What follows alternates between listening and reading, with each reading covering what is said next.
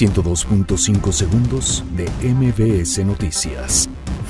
Joaquín El Chapo Guzmán es sentenciado a cadena perpetua en Estados Unidos. Pentágono aprueba despliegue de 2.000 tropas más en la frontera con México. Instituto Nacional de Migración asegura en Tamaulipas a 254 migrantes. La Secretaría de la Función Pública abre investigación por presunta corrupción dentro de Notimex. INEGI revela que 73.9% de mexicanos considera que vivir en su ciudad es inseguro. Detienen a primer implicado en el asesinato de Norberto Ronquillo. La Policía Federal detiene en Jalisco a dos integrantes del cártel Jalisco Nueva Generación requeridos por autoridades de Estados Unidos. Capturan a dos implicados en asalto a casa de Juan Osorio. Alumnos de la UNAM crean bicicleta híbrida para préstamo público.